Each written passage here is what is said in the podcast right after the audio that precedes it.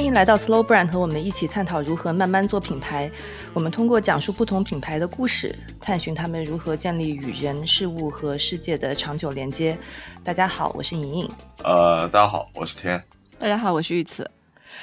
感觉最近全网都在讨论 Beef 怒呛人生，在小宇宙的首页上看到好多播客都在讨论它，感觉大家对于美剧的这个热情又来到一个高潮。我不知道。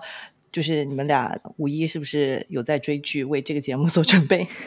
我那天不是在群里说，我说我是伴着白莲花入睡的吗？对，我是我是纯剧荒了，就是在它确定是一个很好看的东西之前，我可能还是不会入坑。就像我一直在给你们推荐《继承之战》，然后你们两个都不愿意去看，我应该会在这期节目做完以后会去看一下它。我觉得有可能，暂时我还是更想看那个 beef，因为他有一种人活着总归要发疯的这样的一种快感在里面。我有一个朋友在朋友圈里面说说，呃，beef 描写的是亚裔发疯，然后继承之战描写的是 白人发疯，还挺形象的。对的，所以我们会有这一集的选题的一个直接原因，就是我最近非常的迷继承之战，在追他的新一季的每一集，嗯，在追更。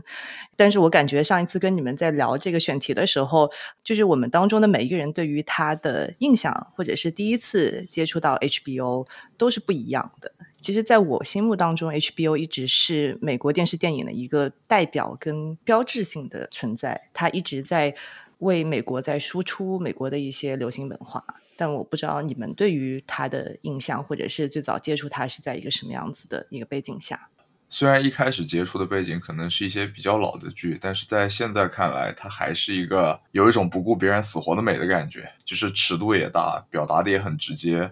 别人可能会顾忌一下这个东西搬上荧幕好或者不好，并且还是一个剧的形式嘛，可能会陪你走过很久。但是 HBO 它会毫不犹豫的开拍上映，所以也会有不少的争议在。嗯，血腥跟暴力，我觉得跟我的感受也比较相似。然后我小的时候可能会觉得 HBO 可能是一种代表一种新世界吧，或者说我是别的地方看不到的东西。因为小时候其实只是有两个地方我能够看到 HBO 的，一个是家里的录像带。我记得印象最深的应该是《兄弟连》那个录像带，然后每次我爸放的时候就不会让我在客厅里待着，会让我去房间，然后他越不想让我看，我就越会想要去看。虽然说现在我已经不大记得情节是什么了，但是给我直观的印象就是 HBO 非常的血腥，也很暴力。另外一个我能看到 HBO 的地方，其实是一些酒店吧。然后那些酒店会有一些 HBO 的频道，然后看到 HBO 的频道，我会觉得，嗯，这个酒店好像挺不一样的，有点高级。嗯，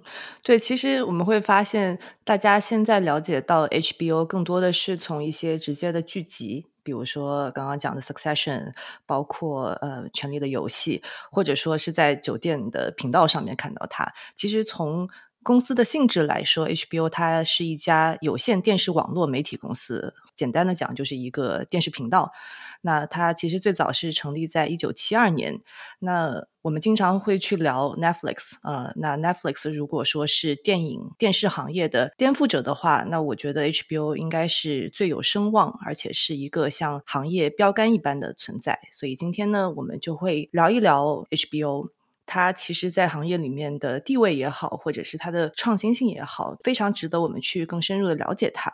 因为其实，在 Netflix 还有其他的流媒体把电影带入到人们的家中之前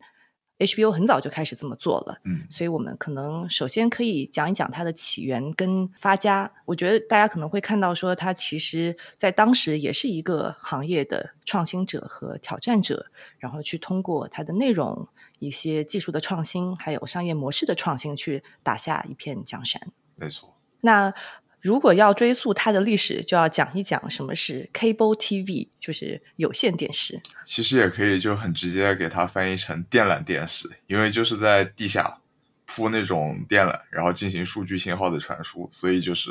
有线电视嘛，毕竟是有一根线给你在那儿传输数据的。对，它其实就是相对于我们最早那种无线，就是天线来接收地面讯号的那种电视。可能你们两个没有经历过那个年代，就是我在特别小的时候，家里就是电视只有几个频道，然后上面要放一个接收器，通过天线去接收那个讯号。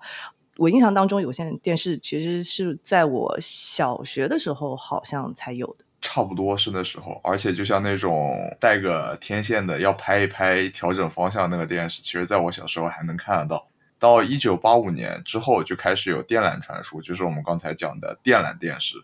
也就是有线电视，它是在九十年代开始普及的。而各大卫视的发展可能就要更晚一些，基本上都在九五年以后了。其实当时我小时候比较喜欢的，像是湖南卫视啊，或者是东方卫视啊，都是大概是在九七九八年的时候开播的。然后小时候其实看电视对我们来说，可能是一种课后的一种奖励吧，或者是一种习惯。因为每天做完作业以后，父母会说啊，那你要不去看会电视吧，就是那样的一个状态。所以我会非常。清楚的记得每个电视台可能播放的这个黄金强档的时间，尤其是在八点以后的那个时间档，因为播放的一般都是当时最火的电视剧或者是电视节目，所以肯定是会按时的守在电视机前去准点进行观看的。感觉守着看电视 这样的行为非常的久远了。对的，所以我觉得会有这样的一种观影习惯或者电视习惯，其实可能也是因为卫星电视那个时候在国内刚刚开始普及嘛，所以我们能接收到的频道还是比较有限的。对，就像刚刚玉子跟天讲到的，在国内的话，有线电视更多的是在九十年代左右开始普及，但其实在美国的话，商业化的有线电视发明的时间会更早，差不多是在一九五零年左右。那其实现在美国和国内可能稍微有一些不同，就是他们的有线电视会分为基本的、免费的，叫 Basic Cable，就是不花钱就能够拥有差不多二十个左右的频道，主要包括了可能大家听说过的。ABC、Fox、NBC 这些频道以及一些地方台，那与。免费的基本有线频道相对应的就是 Premium Cable，就是付费有线频道。我们今天要聊的 HBO，其实在美国是第一个真正的付费有线频道。那在七二年正式开播。其实为有线电视和电视频道付费，在美国可能比较常见，但是感觉在国内我们好像没有这样的一个习惯或者说概念。如果说硬要类比的话，我觉得国内电视台 HBO 可能更像是一些国内的一些大的广电集团下面的一些付费频道，比如说像是中数传媒，也就是央视旗下会有一些付费频道。我小时候看的像是风云剧场啊、第一剧场啊、风云音乐。这一类的，那另外像是我比较喜欢体育嘛，所以还有一些付费的体育频道，播放一些央视可能自己体育频道没有购买版权的比赛。那这些付费频道其实出现的就会更晚一些了，大概是在零五年的这样子的一个时间段。对，其实这样子相比之下，在美国其实付费的频道的选择非常多。那 HBO 正好是开辟了这个的先河。但是除了它是第一个付费有线频道以外，HBO 在美国也是第一个利用卫星技术去实现。全国的有线网络覆盖，在七五年的时候，他们就这么做了。那通过卫星的技术，他们不仅能够把信号发到全国不同区域的有线网络上，甚至可以发送到全世界。所以，其实，呃，我印象当中第一次接触 HBO 是家里有卫星电视，就是有一个锅盖吧，对，锅盖一样装到家里外面去接收一些卫星频道。然后当时有 HBO、有凤凰卫视、Channel V 这些，所以这个是它在技术上面。的一个创新，嗯，所以 HBO 能收钱能收米，还是有点技术背景在身上的，因为他抓住了卫星电视的浪潮嘛，也可以说他当了吃螃蟹的人，所以自然红利也就归他了。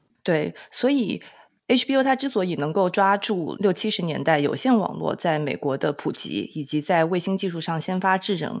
最主要是要归功于它的创始人叫 Charles Dolan。可能国内有一些喜欢 NBA 的人会知道他多兰，因为他其实是就是 Madison Square Garden 麦迪逊广场这个公司的所有者，他也拥有了纽约尼克斯球队跟纽约的冰球队 Rangers。那这个 Dolan 呢，他是六五年的时候就拿到了纽约区域铺设地下电视电缆的这个许可，因为当时在曼哈顿有很多的高楼嘛，就阻挡了那种无线的电视的地面的讯号，所以他当时就创立了一家公司叫 Cablevision，打造了全美第一个城市地下电视电缆的系统。同时，Cablevision 也是美国最早以及最大的有线电视提供商之一。呃，因为它拥有 Rangers，所以在 HBO 上面。第一次播出体育赛事就是 Rangers 的一场冰球比赛。那我觉得最有意思的是，他当时其实是有一个 vision，他就说我们是不是能够打造一个电视百货公司，就好像 Macy's 一样。那不同的人都可以去购买到自己喜欢的一个节目，我觉得这个就形成了美国付费有线电视它的一个基本的逻辑。但是我自己觉得，其实有线电视或者说呃付费有线电视，它对于我们来说还是一个相对比较陌生的概念。比如说，我猜你们应该不知道自己每年为家里的有线电视付多少钱吧？对。我确实不知道，所以昨天我就问了一下我妈，我说家里这个有线电视多少钱一个月？然后现在家里，因为我都不怎么在电视上看电视了嘛，所以就一般都是父母在看。然后家里现在大概有七到八十个频道，然后我妈说好像是两百四十块钱一年，然后我这样换算了一下，大概就二十块钱一个月。那跟我们平时这个腾讯 TV 呀，包括爱奇艺包月的话，可能。呃，每个月的费用是差不多的，这样子。嗯，二十块钱每个月还挺便宜的，因为我搜到的资料是，呃，如果说你在你的有线电视频道那个这个包里面，这个 bundle 里面要加上一个 HBO 的频道，你每个月就要付十五美金。那如果你要再加其他的一些 HBO 旗下的一些频道的话，那就要再额外加钱。这么一算，其实价格差不多，只是价格的单位不一样而已。但你只是一个频道啊，二十块钱在国内是所有的有线频道，是是一个包，在那儿只能买一个单品。对的，对的。那他到底为什么能让我们为他愿意付钱呢？呃，其实，在当时就刚刚有讲到说，它是第一个付费有线频道。它之所以能够做到让大家愿意为它支付费用，其实要回溯到它的名字。HBO 其实是 Home Box Office 的缩写。那 Box Office 大家可能知道，就是你在去看一些演出啊，或者是看一些赛事的时候，它的票房就是你买票的地方。那 HBO 它的初衷其实就是希望让大家能够在家就能够观看需要门票才能看导的活动。那包括了体育赛事，包括了戏剧，那当然包括了电影。那其实这个就是他们。产品的在当时的创新，因为它给观众提供了在家里面没有办法获得的东西，而且它在播放这些剧集或者是电影的时候是没有广告的，而且是不间断的去播放他们的内容，所以我觉得这些东西。内容的独家性和没有广告的这个打扰，其实都是让人愿意为他支付这个另外的价钱的原因。但其实就像我们刚刚算的嘛，其实一个月的费用也不便宜，而且它可能相较于我们的这个视频网站，可能还更加贵一些。所以我当时应该是我们家是在视频网站还不是很发达的时候，是有买过这样的付费频道的。嗯，但是基本上一个广电集团下面的所有付费频道，你都要一次性购买。但是我看的时候，可能只会看我喜欢，比如说像是音乐频道 Channel V，或者是风云剧场这样能够放独家美剧的频道。那算下来，其实是每年是很不划算的，所以后来我们家也就取消了这个订阅。对，其实刚刚我们都有讲到说，我们在选购这些频道的时候，是通过呃，比如说在国内东方有线，然后一些广电旗下的这些有线电视提供商，这个也是一个生意模式上面的一个创新。因为其实 HBO 它是一个内容提供商嘛，它其实是以批发的形式，先把自己的这些内容或者说把它的这个信号卖给有线电视运营方，其实它是一个 To B 的生意，然后再由这些呃。呃，cable provider 去分发给终端的观众。那其实因为当时 HBO 的内容非常有独家性。就非常有稀缺性，所以这些 cable 公司也很愿意去卖 HBO 这个产品，因为它能够帮这些公司去打开消费者的家门，让消费者愿意付费，或者是它可以把 HBO 和其他的不那么好卖的频道进行 bundle。嗯，那也就是因为这种商业模式吧，可能也帮助了我们这个 HBO 积累了非常多稳定的现金流。然后我也可以理解说是，就是因为它前期的这样的资本积累，让它后期有非常多的这个资金实力去。制作很多的原创作品，但其实，在这样的一个背景下，它很重要的一个原因，就为什么它后来又制作了非常多的原创内容，其实还是受到呃市场上的很多的制约的。因为刚莹莹其实提到了说，他们其实是提供了非常多的独家版权或者是独家内容，但当时要获得独家版权或者独家内容，他们其实受制于好莱坞的。那就像是我们现在很多电影在上映了。几个月之后下架了，我才能在这个视频网站上进行收看。那 HBO 其实也是一样的。那呃，好莱坞的很多电影在影院不能播放了，它才能够说在 HBO 进行电视上的一个播放。那另外一方面呢，在九十年代，其实当时租借录像带或者是租借录影带也是非常流行的，而且价格也比较便宜，所以大家。并不会说，我一定要去订阅你的 HBO 去收看特定的某一部剧集，因为毕竟 HBO 它还有很多的编排嘛，不是说我想看什么就能够看什么的。那也就在这样非常大的竞争背景之下，HBO 就需要有稳定的订阅量来支撑他们现有的这个商业模式。所以在内容上，他们需要通过原创的节目来吸引更多的新增的订阅者，然后要留住现有的订阅者。那这个就是我们今天想要集中来讨论的，说为什么 HBO 能够拍出这么多经典、原创、叫好又叫座的剧集？对，其实刚刚讲到这个内容对于 HBO 这样的一个频道的重要性，跟今天。内容对于 Netflix 这样的一个平台的重要性，其实有一些异曲同工。我们在后面也会讲到。那 HBO 的一个黄金年代，可以说是在差不多九零年到二零一零年这二十年之间，因为这个时间也是美国有线电视发展最快速的这段时间，而且几乎实现了全民的覆盖。那当时其实 HBO 它最大的竞争对手就是刚刚讲的几个呃公共电台，比如说。ABC、CBS、NBC，那在这期间，这些频道也出了很多我们非常熟悉，但是可能 有些听众没有看过的一些电视剧，特别是一些情景喜剧。因为我有我有跟你们提过嘛，好像你们都没有看过。就比如说，呃，九零年到九八年最火的《Seinfeld》，就是一个情景喜剧。呃，还有《Friends》啊，这个你们应该看过，是九四年到零四年播放的。还有《Simpsons》，嗯，对。其实这些剧集在某种程度上也反映了当时的一个观剧的习惯。其实玉慈在最前面有讲到，就是每周同一个时间，或者是每周的同一天同一个时间，大家都会守在电视面前去看这些剧集，而且这些剧一播就是八年、十年的，就是大家形成了去追剧这样的一个习惯。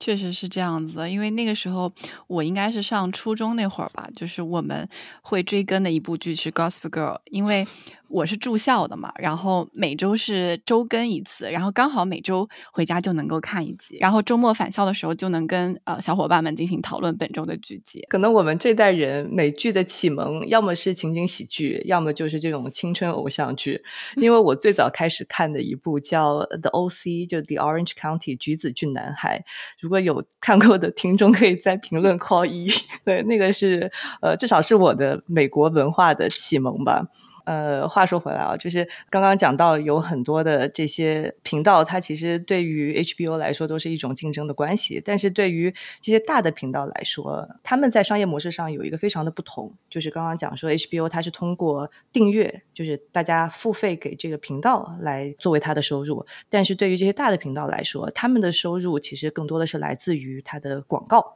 广告呢更多的就是跟收视率去挂钩。那在美国，其实比较有商业价值的。更多的是女性，所以很多这些频道的内容都会以女性作为主要的目标受众来进行制作。那其实对于 HBO 来说，它的很多数据并不掌握在自己的手里，而是掌握在就是它合作的这些有线电视的服务商手里。所以很多时候，它的内容都是凭它去靠直觉，或者是靠经验去打造的，或者是基于管理层的决策。所以。我觉得这个也是一个，嗯，不是说反面的一个证据吧，就是其实也有很多人说 HBO 的内容是比较偏男性视角的。嗯，这就不得不提一个九九年上映很经典，但是也可以说是男性视角的家庭伦理剧，那就是《黑道家族》。虽然它是一个讲黑道家族故事的，但其实如果你展开去看剧情，其实和家庭伦理剧还是相当类似的。我自己看这个的原因，是因为看完《教父》之后，想找一点同类型的剧去看一看。然后结果搜着搜着搜出来一个人在江湖，我当时想这啥玩意儿啊？点进去一看，黑道家族双鸭，虽然就回到讲的是黑帮对吧？对对，讲的黑帮是的，嗯就是他讲的是一个虚构的黑帮故事，就是所谓的意大利黑手党啊，他在美国是怎样生活的。但其实他讲的也很像，就是一个黑道家族的鸡毛蒜皮和叉叉细碎之类的。当然内容也比较黄暴，但是这是一部很厉害的剧，不得不提。虽然我给他说的有点可能搞笑了，他的历史地位就是他之于黑帮犯罪剧，其实就是斯巴达克斯之于古装剧的地位。卫报也把它评为一百部最好看的电视剧排行榜第一，就更不用提他拿过什么十四项艾美奖啦、四项金球奖啦，创造过一千八百万观众的收视率啦，他的口碑也很炸裂。为什么？大家都说他低开高走，但是他第一季低开也，他都有八点九分，后面全都是九分以上。对，其实《黑调家族》一直是 HBO 的代表作，就是没有之一。而且这个也算是当时 HBO 的策略嘛，就是以男性视角作为差异点。除了就是刚刚讲的，它可能是比较呃有暴力的这样的一些内容，其实它还有一些晚间的节目可能会有比较多的性爱场面啊，也包括嗯其实 HBO 有一段时间它收视很好，是因为它有拳击的转播，那其实也是偏暴力的体育节目。那其实大多数的 HBO 它的节目设定，我觉得一直到现在都还是比较成人的，就是它是锁定在嗯一个成人的族群，没有那么的老少皆宜。呃，其中也会有很多的粗话、暴力和裸露的呈现，它不会特地去过滤。那这些内容在其他的一些基本有线电视或者是其他的公共频道上比较少出现，也是因为那些频道它是有一些顾虑，因为去放一些过激的内容或者是嗯不是那么老少皆宜的内容，会造成广告商的流失，所以 HBO 也抓住了这个点去把它放大。嗯，我觉得可以叫光脚的不怕穿鞋的，就是我又不要靠广告挣钱，那我无所谓了。嗯所以就是这种尺度很大，表达的很真实直接，同时在题材上很敢拍，现在就像是嗯他们的代名词一样，就是很深刻的印在他脑门上。嗯，就像我刚刚开头说的嘛，就像我提到 HBO，我可能第一反应就是兄弟连是嗯一样的。所以在做这期节目的时候，有听莹莹说过，就是 The Sex and the City 是 HBO 出品的，我就觉得非常的神奇。我说 HBO 不是一个做美国白人，应该说是而且是男性主要受众的这样的一个频道，为什么会拍一部就是女性题材的剧集？对，其实它更像是一个偶然的无心插柳柳成荫的一个结果。这要追溯到九五年的一件事情，就是他们当时拿下了一个其他电视台不敢拿的一个剧本，一部关于美国五十年代、七十年代和九十年代这些不同年代女性堕胎的电影。叫《If These Walls Could Talk》。那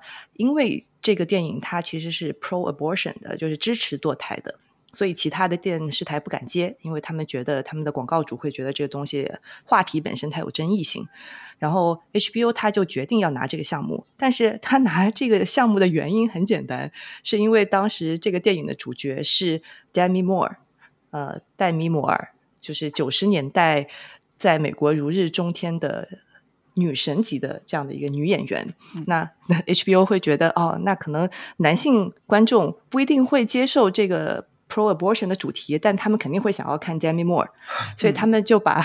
这个电影就做出来的。然后没想到就是收视率很好，而且他发现哦，原来其实还是有很多女性的用户在看 HBO 的，所以他们就找到了一位叫 Darren Star 的制作人。那当时他就在准备把《Sex and City》，它其实原先是一本由专栏做成书的这样的一个作品，改编成电视剧。那这个过程只花了十周，就是刚刚那部电影上映，离他确认《Sex and City》的制作只花了十周的时间，非常的果断。而且其实《欲望城市》它是在《黑道家族》之前上映的，九八年上映的。没错，我觉得这个剧的成功也反映了上面，就是说他们不能很直接的获得就是他观众的数据，他又猜错了一次。那也说明他很敢嘛，因为他的嗯商业模式也决定了说，他可以不考虑广告商的很多初衷或者是想法，就做自己想做的，为观众创造他自己想创造的内容。对，其实我们刚刚讲的，他们不管是从技术上第一次尝试用卫星来覆盖全国，第一次去做付费的频道，也包括去打造一些原创的高品质的内容，其实都代表着 HBO 是在美国有线电视时代的创新者和先锋。那就像一九九七年他们自己的 slogan 说的一样：“It's not TV, it's HBO。”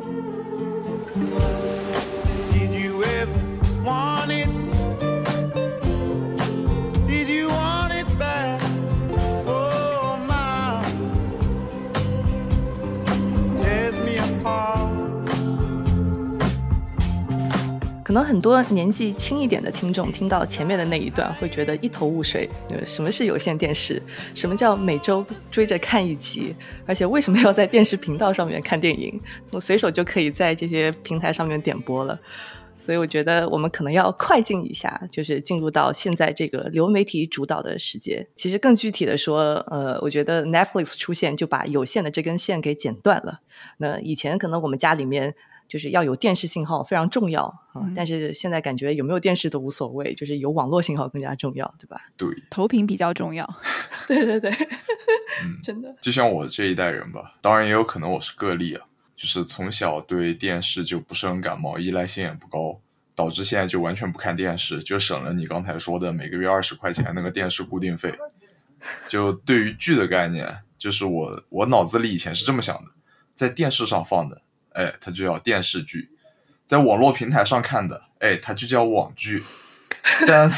电视剧现在好像也会在网络平台上看，就导致我有一段时间就搞不清楚这两个东西到底有什么区别。那其实，在国内好像它的审查的标准会稍微有一些不一样。嗯，所以这个也可以讲一讲，当时 Netflix 出现之后，各大电视台跟传统媒体对它的一个态度。因为虽然说 Netflix 它最早开始是做 DVD 邮寄的生意嘛，然后后来开始做 streaming，其实受打击最大的是 Blockbuster。但其实慢慢的后来，特别是他开始做流媒体以外，其实所有的电视台都受到很大的影响，包括 HBO 在内。那 HBO 其实一度非常坚定的认为自己的地位是无法动摇的。就是一个非常典型的创新者的窘境，就是他很难从自己现有的这种很好的生意模式，就已经运营的嗯很好的生意模式里面去跳出来。然后另外一个，就像刚刚讲的，他其实做的是 to B 的生意，他很难跳过这些 cable 公司去直接面向消费者，这是他另外的一个窘境。而且这边有一个很有意思的插曲，其实，在零六年的时候，HBO 它内部有几位高层曾经做了一个三十五页的 proposal，一个建议书，汇报给他们的老大，说我们是不是要去把 Netflix 买下？因为这样我们就可以直接跳过 cable 运营商，去直接面向消费者了。然后当时那个领导的反应说什么？你让我花十五亿美金买 Netflix，我觉得完全不值得。他们就错过了这个机会。这么一听有点像柯达当年的感觉，不过故事的结局这次不太一样。虽然说 Netflix 利用了网络这个技术手段比 HBO 可能更快速的能够去触达消费者，但它同样作为一个播放平台，它需要改变大家几十年来的一个传统的一个收看习惯，或者说是一个收看电视的习惯。这个挑战其实对 Netflix 来说其实是挺大的。那除了它本身的网络的便利性之外，它其实还是需要很多的内容作为一个支撑的。对，所以 Netflix 它是在一一年的时候就宣布自制内容，其中有几个原因，其实当时有几个这样的一个背景。第一个呢，是因为它有很多的内容版权到期了，呃，但是在重新去谈判这些版权的时候，很多内容方都要了高价，因为他他们其实感觉被他威胁到了，所以价格抬高了。还有一个原因是 HBO 其实是少数几个不愿意把自己的内容卖给 Netflix 的电视台，比如说 ABC 其实卖了 Lost，然后 AMC 卖了 Mad Men，但是 HBO 从头到尾都是坚决不卖他们的内容。然后 Netflix 它其实也会担心说，那 HBO 它作为一个行业的大哥，他们如果不把版权给到我们的话，其他的电视台是不是也会跟风这么做？所以后来的故事可能大家都很熟悉了，就是 Netflix 有了。纸牌屋震惊了所有人，投入了很多钱，而且还请到了像 Kevin Spacey 这样当时非常颇具声望的这个演员的加持。这个词用的还是相当精准。当时，不过网飞，我感觉他这几年的作品还是相当多的，就像雨后春笋一样，就刷刷刷往外窜。就去年的艾美奖嘛，奈飞就拿了一百零五次提名，然后获奖了二十六个，鱿鱼游戏也创造了历史。包括我个人也非常喜欢他的两部剧，一个是《怪奇物语》，另外一个就是能治好我脸盲的《暗黑》，就是硬看暗黑，我终于能看出欧洲人之间长相差异到底有多大了。相较之下，可能 HBO 在热度上就会稍逊一筹，也有可能他是没有把流媒体时代所谓的流量密码给玩明白了。就是在全游，我印象中这是它的上一个爆点之后。可能最近的爆点就是《最后生还者》，就是游戏改电视剧。都是比较零星的一些爆点，或者说是一些嗯。口碑的剧集，但是不会让你联想到到说这是 HBO 做的，对吧？嗯。那我想这可能跟两个公司的策略是比较有关系的，因为奈飞是强调我要做的越多越好，像他们可能除了在北美市场以外，他们也非常大举的进军了欧洲市场跟亚太市场，尤其是我们刚刚说到的韩国市场，像嗯《鱿鱼游戏》是一部非常典型的剧集以外，那还有最近比较大热的，像是宋慧乔演的这个《黑暗荣耀》了，然后刚刚拿了这个百想大赏的这个《非常律师与英语》啊，投资方其实都是奈飞。那其实，在韩国电视圈其实也有挺多的争议的，对于奈飞，因为韩国有其实跟美剧一样，也是有非常多非常长的这个观剧的这个历史习惯，因为他们有分水幕剧啊，然后月火剧啊这样的。但是其实，在被奈飞冲击以后，其实他们这样的观影习惯被打破了，因为奈飞会一次性放出非常多的剧集，有一种一网打尽的这种感觉。那从这个角度来看的话呢，HBO 可能相对来说会是比较克制一点的。虽然说在一九七九年的时候，HBO 就已经开设了当时第一个西语频道，但是他们没有非常盲目的进行扩张，也没有去投拍很多的其他的语种的剧集，直到二零一六年的时候才投拍了第一部的小语种剧集，也就是我们后面会讲到的《我的天才女友》。那同样的，在流媒体平台方面，它的发展脚步其实也是相对来说比较缓慢的。对，其实我觉得 Netflix 很多剧集他们是一个投资者的这样的一个角度，但是 HBO 在所有的剧集里面，他们的参与度会更加高。但是的确，它的流媒体发展的比较慢，一直到二零二零年的时候，他们才上线了自己的流媒体平台 HBO Max。据说目前如果加上就它的母公司的 Discovery Plus，一共有差不多九千六百万的订阅者。那这个相较于 Netflix 在全球两点三亿的付费用户还是相去甚远。但是呢，呃，最近有一个新的变化，引起了很多的讨论。那 HBO 的母公司其实是华纳兄弟探索，就是 Warner Brothers Discovery。那他们决定把 Discovery 的节目、探索频道的节目和 HBO Max 去整合。那整合后的这个新的流媒体平台就叫 Max，就等于说把 HBO 给去掉了。那很多的媒体他就评论说，这个是华纳兄弟，就是这个母公司，它 value Max over HBO 的选择。因为其实我自己觉得 HBO 的内容跟 Discovery 的内容其实是很不一样的，甚至是有一些冲突的。对的，完全两个形象。对的，HBO 是比较 provocative 的，就是比较尖锐的、比较成人的。然后 Discovery 的内容是纪实的、家庭类的、旅行类的节目。那用 Max 来代替 HBO，就等于说你把 HBO 这个非常有价值的品牌给藏起来了。然后就做了一个新的平台，但是呢，嗯、他们也有解释说为什么这么做，就是他们觉得 HBO 的名声的确是一个非常重要的、有分量的、高质量的电视的一个品牌，它是非常经典的，甚至是有一些精英的。那当它作为一个平台要去打一个更大的市场，就像 Netflix 一样，就任何人都可以来到我这个平台上找到他喜欢的内容。如果我这个平台上面有 HBO 的这个品牌名的话，会给人一定的距离感，可能会让一些用户不那么接受。所以说，这个新的平台 Max，它其实是为了获取更广阔的新的用户做了一个取舍，去舍弃了 HBO 这个品牌的名声。嗯我觉得这件事情也可以这么想吧，就是把流媒体平台当成一个品牌，那 HBO 的定位可能就是一个高端支线，就是它有自己很嗯强烈的风格，然后也有很高的要求，因为它有这种图腾的感觉，才能让很多人去很忠实的追随它，让很多的观众之前愿意在电视机前等它。但是也正是因为它如此的独特，以及有自己的特性在，所以它一定不会成为一个百分百受所有人喜欢的东西。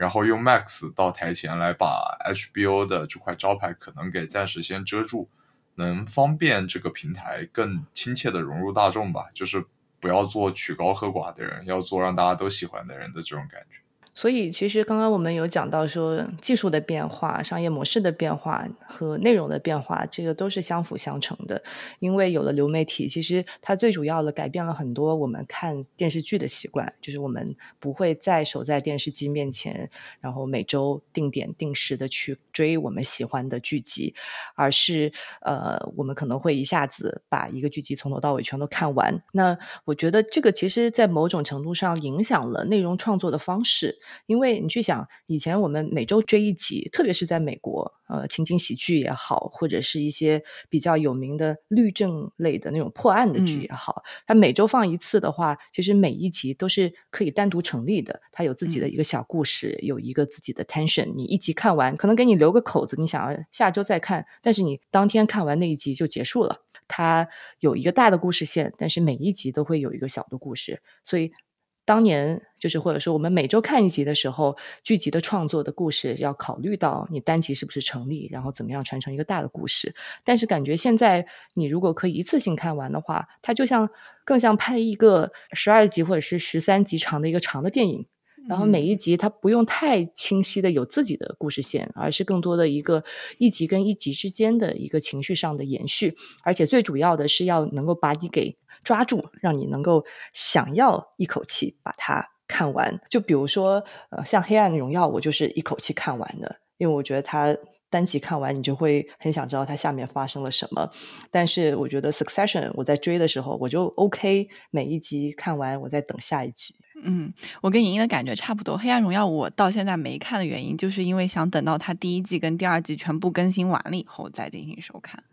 就会觉得一次性放出的这种感觉可能会更有连续性一些。对的，但其实 HBO 相比其他的传统电视台，我觉得在内容上面就是适应这种新的观看习惯，然后去调整内容创作的方式，是算反应比较快的。因为他们比较早就摆脱了就是季节性的电视概念。一般传统电视台它可能一年制作二十六集或者是十三集，然后在一年当中的比如说上半年或者下半年去整块的播出。但是其实 HBO 很多我们喜欢的剧集，它可能只有六集或者是十集。我觉得。他用更多的预算去做更加高质量、更加精准的东西。嗯，那《大小谎言》我觉得算是 mini series 的一个代表了吧。首先，它的 cast 够强，是电影级别的配置。因为当时在做宣传的时候，其实是说到，呃，Nicole 也是隔了二十多年吧，应该是从出道开始第一次参与小荧幕的这样的一个制作。那另外呢，还有这个 Race r a c i s p 那其实他们两个呢，算是非常有号召力的。我还要再次强推《继承之战》，因为《大小谎言》里面 Nicole 的老公的扮演者 Alexander Skarsgård 在《继承之战》里面有演，所以我觉得玉子，你如果喜欢《大小谎言》，真的应该看一看《继承之战》。好的，我下了节目就去。如果我没猜错，这又是一个帅哥吧？还行吧，还行，要求有点高了。我不过我突然想到有这样一个说法，就是说在影视圈可能有一个这样的鄙视链：演戏剧的，那我的演技就会比演电影的好。演电影的呢，他要大于演电视剧的，所以电影演员他一般就不会屈尊去演电视剧，除非剧本特别好或者制作团队特别的精良。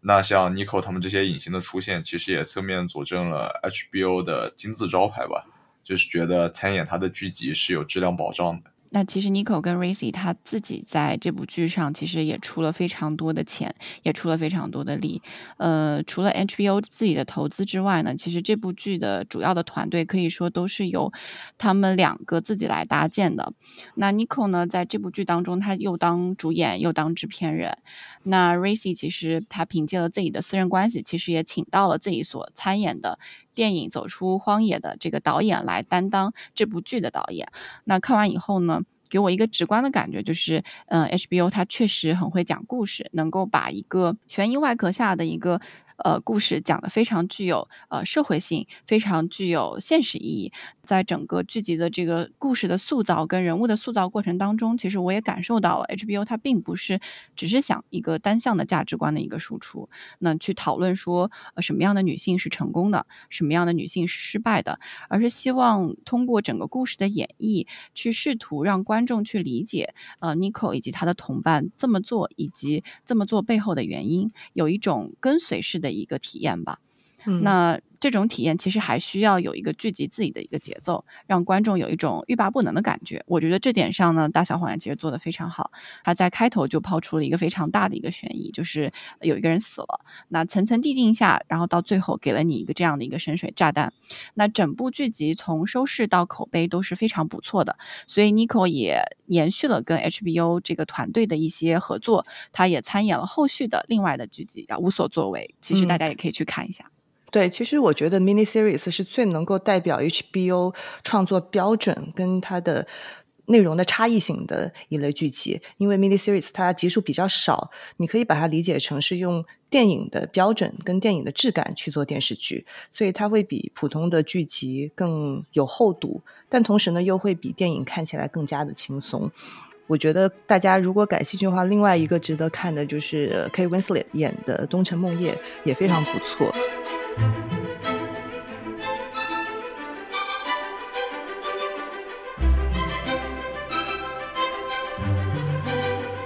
从有线电视时代到流媒体时代，HBO 引领了一种现代艺术的复兴。有人把它称作为电视剧里面的高定，就是让电视剧它作为一种比较传统且大众的媒介内容，走到了文化对话的最前沿，而且吸引到了各个方面的人才，包括了好莱坞的一线明星、编剧和导演。其实好的内容就是一切的根本，因为内容就是 HBO 它作为一个品牌也好，作为一个频道也好，它最核心的产品。那么用 HBO 现在的 CEO Casey Bloys 他的话来说，好的内容就是要去平衡 ratings，就是收视率，buzz 大家的讨论度，以及 awards 就是更专业的认可。但我觉得收视率也好，讨论度也好，奖项也好，其实都是结果，但更重要的是看你作为一个内容产出者，你设计和创作的出发点是什么。那么 HBO 到底是在用什么样的一些逻辑和原则去策划每一个剧集、每一个电影？那我觉得它的这些逻辑跟原则，除了高品质以及作品它作为电视剧也好、电影也好的艺术性以外，更核心的是去关注作品的本身。去看说每一部剧是否能够带领着观众去探索人性的不同面，去揭示一些新的世界观。嗯，我觉得作为一个成功的作品，尤其是电视剧来说，它很重要的一个点叫雅俗共赏。因为首先你出生就是一个电视台，你做的东西是电视剧，那你的受众再小，它一定也不会是很少人，一定是很多人。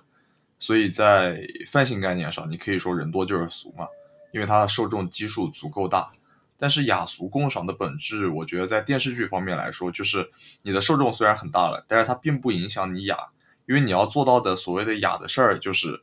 在一部扎根群众的作品当中，你能把内容的高度提升到什么程度，就是看你自己的火候了。我觉得 HBO 在这方面做的是 OK 的，就像 The Wire 和切尔诺贝利，就我觉得说完名字，大家对他已经有一种感觉在了，就是所谓的溢美之词，我觉得不是很需要，就是大家都知道你看完这个作品能收获到一些什么。对，就是一个深度嘛，体现在它的品质跟它的内容的高度上，还有一个广度。其实验证它是不是一个好的剧集的一个标准，是它的观看是不是能够成为一个文化的事件。一个 cultural moments，就像大家会守着去看超级碗，大家会守着去看奥斯卡一样。其实现在大家也会守着，比如说某一个剧集的大结局。其实这个就成为了一个文化事件，去验证了一个作品它的在影响力上的广度。就好像呃，《Stranger Things》上一季，它可以凭借一己之力让一首八五年的 K. Bush 的歌重新火了起来。我觉得这个就是它的文化的影响力。嗯，文化影响力可能是一个结果，但是其实出发点还是这个剧集需要有一个好的内核，需要有一个好的本子。那更多的其他的技术或者说技巧，其实是辅助于这些内核的一个表现形式。最终呈现出来的可能未必是大而全的东西，但它必然是一个非常精的东西，或者是嗯精品的一个东西，能够让我们能回味，能够去有记忆点，能够去思考。那所以在算法主宰的今天，HBO 仍然意味着一些很不一样的东西，它的出品仍然是我们行业的一个黄金标准。没错，就像抛开我们今天之前讲过的商业模式创新也好，抛开之前讲的技术创新也好，归根到底，一个电视台和一个流媒体平台吸引人以及留住人的关键还是它所输出的内容，也就是剧集这个产品本身。而这个产品好坏，其实就是一个剧集制作的品质。就是我们在讲这个的时候，可能会从剧本、选角、演员的表演、摄影摄像，还有比如说 production design、音乐剪辑等等。我觉得每个人心中都会有一个自己最心仪的作品。我觉得你们可以讲讲看，你们最喜欢的剧是哪一个？你终于给我机会介绍 Succession 了。强烈安利时间。是的，我觉得都不需要到这一趴，我就我们前面的，就是大家听着就已经能猜出你会讲哪一个了。对，因为我觉得《继承之战》真的是在你刚刚提到的这些所有的维度上面都可以打满分的一个作品，而且我觉得他的每一个演员的演出，加上这个剧本，加上整个的 setting，就是让我们真的能够窥见一个媒体巨头家族企业当中各种。非常扭曲的关系，就是我很少碰到一个剧，我觉得每一个角色真的就好 twisted，就是好讨人厌，但同时你又很爱他们，你又设身处地的希望他们能够去继承这个家业，你知道？所以我觉得他真的特别特别厉害。但是我要特别夸夸的是他的配乐和摄影，因为他的主题音乐真的是太太太太太厉害了，就是厉害到我从来没有因为一个剧集里面的音乐去网上去找谱子，想要自己在家弹的。但是，就是《Succession》它的主题音乐让我觉得真的太好听了，而且它。它是有一种就是很古典、很经典的气势，因为毕竟这个家族是一个 old money 嘛。但同时呢，它的这个旋律里面又有一些非常出乎意料的一些音符上面的一些偏差，就让你觉得它是一个豪门，但是它是一个失控的豪门。特别是在它的片头，就是用这个主题音乐配上它一些像家族相册一样的画面，就非常好的浓缩了这个老钱家族的 tension。刚刚其实已经夸过《大小谎言》的情节的一个推进了。那其实另外，我觉得它的整体的质感，其实集成也体现在这个它的片头。那除了五个女主当时她有一个驾车的画面以外呢，其实她还拍摄了很多，包括故事发生的海岸线呐、海浪啊、礁石啊这样一些非常有隐喻的画面，去表达在非常平静的这样的呃生活背景之下，其实是暗潮汹涌的。嗯，然后再配上他当时的那个片头曲，呃，《Cold Little Heart》，其实非常沉稳的一个男生，有有一种让我去看电影的一个开场的一个感觉，让我想到 Adele 的那个《Skyfall》的一个感觉，我不知道为什么啊，这么悲凉吗？有 非常的悲凉，是的，是的，对我觉得 HBO 很多片子它的片头都很厉害，包括《西部世界》也很厉害。对，这么一说要破防了，就原来特别刚开的时候特别期待，有一点高开低走，有点破防了，说实话。对，是的，是的。等一下，我还没说完那个 Succession，因为我还要再讲一讲他的摄影，因为他其实整个的画面都是有一种纪录片感，而且每一个画面里面他的构图都非常充分的体现了不同的人物之间他的权力关系。但是呢，我要特别特别强推，就是嗯，第四季第三集。我觉得是一集可以跟《权力的游戏》（Red Wedding） 血色婚礼是吗？对，对，可以跟那一集相提并论。那在这个第四集、第三集里面，它发生了一个非常重要的事情。如果还没有看，但是怕剧透的朋友可以跳过啊。就是在这一集里面，Logan Roy 就是剧集里面的那个爸爸，他在飞机上面去世了。然后他的三个要去争抢继承家业的三个小孩，在他大哥婚礼的一个游船上面，然后里面有一段十多分钟的戏，就是这三个孩子接到电话，被通知说他的父亲可能去世了这件事情，然后三个孩子去轮流在电话边上去跟当时已经没有意识的父亲去告别，然后你在看的时候，你会觉得就是有一种实况感。它的这个时间是完全同步的，而且你能够透过这个镜头去感受到每一个人他接收到这个信息的时候，他的一种无所适从。后来我才知道，因为其实 Succession 它还有一个叫呃 Succession 的播客，是呃 HBO 它自制的，就它作为这个电视剧的一个补充内容或者是陪伴内容，每一集会邀请不同的嘉宾，包括一些演职人员来分析跟解读。所以我去听那个播客之后，我才知道。这个拍摄的时候，他这十分钟也是从头到尾一气呵成的去完成的。但是在做这件事情的时候，有一个非常大的挑战，就是因为 Succession 是用胶片拍的。它不是用数字摄像机拍的，那你用胶片拍的话，可能每次一次性就只能拍十分钟，然后十分钟就要 reload。那如果你要停下来去换胶片，就会非常影响这个节奏跟演员的发挥。所以后来就是导演就决定说，让演员先休息两个小时，充分准备。同时呢，就把所有的设备做好可以快速 reload 那个胶片的准备，然后大家一起回来，一口气把它拍完，才有这样子让人如临现场的感觉。所以我听完这个故事之后，我就真的非常的肃然起敬，因为我觉得这不仅是一个艺术的选择，我觉得也是一个对品质本身的坚持。嗯，那其实莹莹刚刚已经夸了非常多《继承之战》的这个。内容了，然后也给我们强烈安利了，我肯定会去看的这个。但是呢，我现在呢要反向安利一部，呃，大家可能会觉得不是 HBO 拍的电视剧，就是刚刚前面所提到的《我的天才女友》，它其实是一部意大利剧集。那其实大家会觉得说啊，为什么一个 HBO 这么美国文化的一个电视台去会去拍一部就是这么小众文化的这样的一部剧集？我我的回答可能是啊，因为本身这部剧的 IP 足够的。有热度，它的深度也非常的深，所以 HBO 会选择这样的一部剧集作为它第一部就是小语种剧集来进行拍摄。可能没看过的朋友会有些迷茫，我简单的介绍一下，《我的天才女友》其实是改编自安娜娜·费兰特的。意大利小说叫《那不勒斯四部曲》，那我的天才女友呢，其实是他第一部小说的名字，所以剧集就沿用了他第一部小说的这个名字。二零一六年的时候呢，其实这部小说呢就被翻译成了四十多种语言，然后是在全球五十多个国家进行售卖的。也是因为 HBO 看中了他这一点，所以在一六年的时候呢，就立刻买下了他的这个版权，然后相当于就是说作为第一部他的非呃英语剧集来进行推广。嗯。如果你在腾讯视频上看到他的介绍，他会告诉你说这是意大利版的《七月与安生》，虽然我也不知道《七月与安生》是什么，大会让我不想看。这就是莹莹一开始非常非常抵触的一个原因。我觉得是腾讯宣传没有做好了，我觉得要改一改，不能让它叫《七月与安生》。可能我觉得是因为海报上只有两个女生的肖像吧，所以大家会觉得可能是描述两个姐妹花的友谊。那如果仅仅是描述两个姐妹花，我觉得 HBO 肯定不会为此买单的。毕竟这个深度跟《继承之战》完全不在一个 level 上面对吧？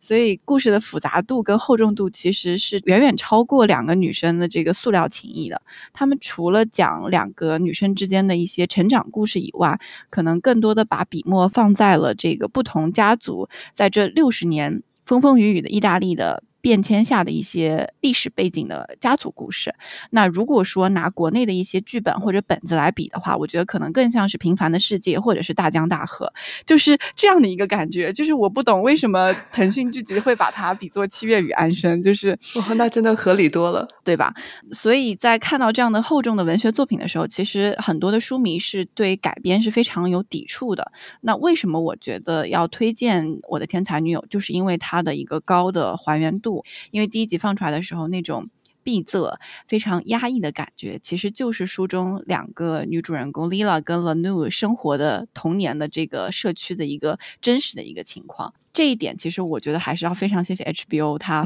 非常忠于原著这样的一个结果的，因为他们其实当时是说服了这个费兰特全程参与了一个剧本的改编，因为大家都知道费兰特他是一个连身份或者说连性别都是不知道的这样的一个作家，所以如果 HBO 能做出这样的一个邀约，其实是做出了非常多的努力的。另外的话。他其实也邀请到了意大利本土的这个导演来进行指导，然后在买下版权的时候，他其实对导演的第一个要求就是说，我希望你们这部剧的所有对白都是用那不勒斯方言来进行制作的。然后导演其实当时听完这个呃要求的时候，其实是非常迷惑的。然后他就问 HBO 的制作团队，他说：“他说既然很多观众都是英语国家的，他们都是看字幕的，那为什么我们要用那不勒斯方言？”然后 HBO 给他的回答就是：希望这部剧给观众最最最最真实的一个感受。所以当时导演。就听了以后非常的动容嘛，他就说他那一刻明白了 HBO 之所以是 HBO 的原因。我们现在能够看到这部剧百分之七十的对白都是那不勒斯方言，其实也归功于 HBO 整个制作团队的一个坚持。嗯，那除了这个方面的要求以外呢，还有一方面就是选角的这个要求。所以整个团队当时在选角的时候呢，是试镜了大概有九千个会那不勒斯方言的女孩子。那最后才选定我们所现在看到的冷怒跟丽娜的扮演者。从筹备到正式的上映，应该花了整整两年的时间。但其实《我的天才女友》的第一季加第二季，一共也就才十六集。嗯，所以你也就能够看到说 HBO 为了这部剧花了多少的心力跟呃心血在这个上面。而且本身去改编一个大家非常非常热爱的原著，就是一个很冒险的事情嘛。因为大家其实读原著会有自己的想法，当他看到电视的呈现跟他想象的不一样的话，其实很多时候反而会招来一些争议。对的，而且又是全新的题材、不同的语言跟不同的文化背景，所以对 HBO 来说，我觉得是一个非常具有冒险精神的一部吧。我觉得这种具有冒险精神的一部，最开始的迈出还是在全游上面，嗯，因为它就是首先是把书变成了一个影视作品，其次它还有一个很大的难点，就是它要跟你虚构一个非常庞大的中世纪奇幻世界。嗯这种事情可能我们在电影里看过，就比如说《霍比特人》这种，但是电视剧里我从来没有这样的印象，因为你要一直维持这种魔幻的氛围，每一集、每一季、一年又一年维持一个这样的传说在，我觉得其实是很难的，因为这是一个被创造的场景，它有自己的历史，有自己的神话，有自己的传说，有自己的语言，有自己的文化，这是一个非常庞大的空想体系。如果嗯光是我们去读书，自己的感官会被调动的更多，就是不在我们控制下调动的更多。但是在看剧的时候，他们已经完全被调动起来了。他们嗯其实就像那种会纠正别人的纠察官一样，就是已经在找了。就是你在看的时候，我不信你没有找过穿帮镜头。虽然我觉得它多多少少可能会被找出来一些非常细节的东西，会让你觉得穿帮了。但是总体给你的 feel 和感觉还是很引人入胜的，在这一点上，我至少觉得很成功。而且我觉得《权力的游戏》它本身它的故事也很复杂，人物也很复杂，嗯，其实不是那么容易消化的。我觉得这个、嗯这种很难消化、很有深度、很 complex 的故事，再去用电视剧来做，我觉得本身就是一个冒险。嗯，对，看着看着，一不小心 CPU 你就先烧起来了。对的。嗯，所以我觉得有时候看 HBO 的剧是需要带脑子的，就嗯没有那么的 娱乐跟放松。对，很烧脑的。其实像我们刚才一直提冒险精神，其实另外一件事情也挺有冒险精神的，就像那个《最后生还者》，他现在也拍成了剧。像我们这些玩过《Last of Us》的人，肯定是会去看的。如果拍的不好，我觉得又会被喷了。但是这一次他们看起来又成功了。的确，我看到有一个数据说，它的最后一集的观影数量正好，正好那天也是奥斯卡的颁奖，就是它的观影数量甚至可能超过了奥斯卡的那个收视率，就很厉害。你知道说明了什么吗？嗯，我们这些打游戏的，比那些看电影的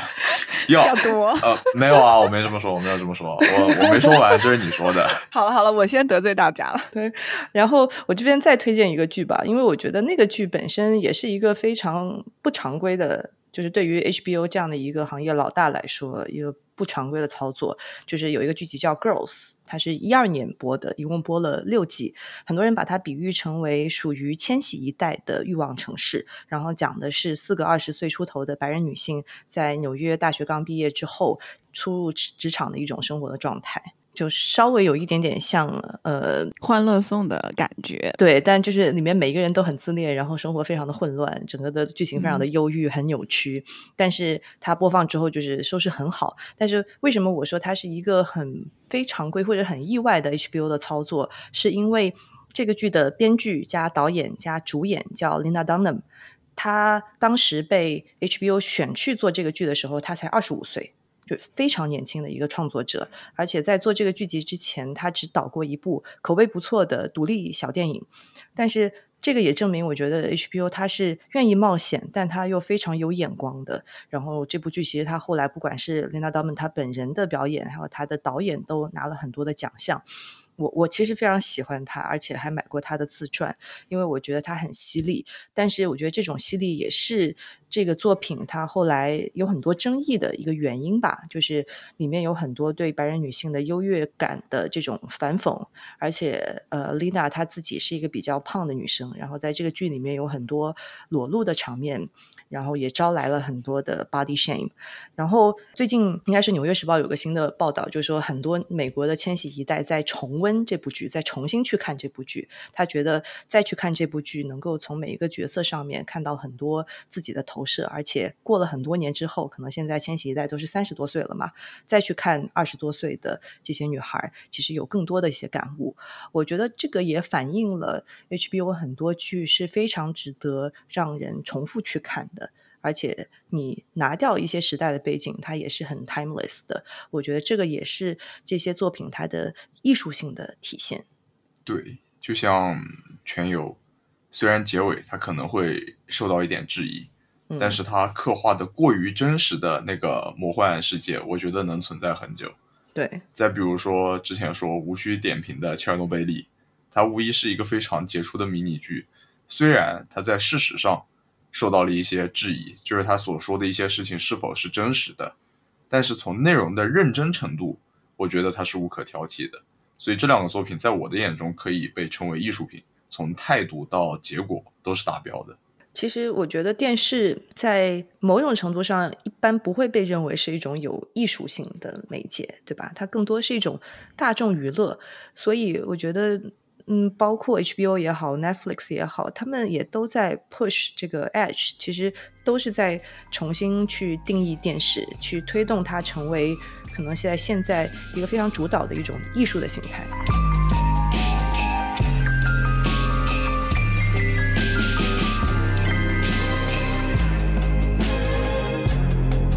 那其实所有的这些高质量的出品、艺术性的出品，它背后最关键的一环就是创作者本身。其实关系是好莱坞的一种运作的方式。HBO 它的总部虽然在纽约，但是它所有和节目内容制作团队相关的都在 LA，而且他们一直都在非常用心的去维护这些和创作者的关系，去放权让这些创作者去发挥。那举一个最近很火的那个《白莲花》。度假村的例子，其实他的导演呢，在一一年的时候就帮 HBO 做过一个秀，但是因为收视不好就被砍掉了。但是 HBO 一直跟他保持联系，一直在关注他的进展，所以到了二零年疫情发生的时候，很多当时的一些电视的项目都被叫停了。然后 HBO 当时他觉得我需要一个我信得过，但是能够。干活很快，而且性价比高的创作者，所以他就又想到了这位 Mike White。其实他最早给到他的这个 brief 是说，我怎么样能够通过 Zoom 拍个秀，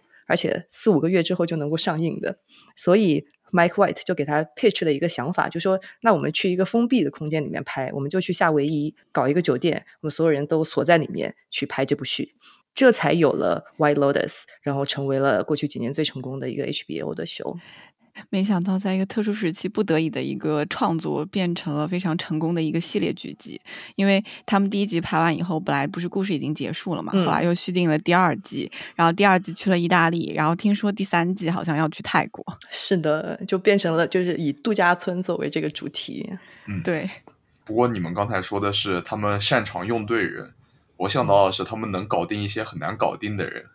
嗯，就比如说，他能让马丁·希克塞斯去和他合作《大西洋帝国》，又比如说，他能让马丁老老实实的把全游的版权交给他们拍，我觉得这些都是本事，也说明 HBO 在创作者心中是有分量的，就是他们能够和他去合作产出作品，也可以把自己已有的作品放心的交给他们。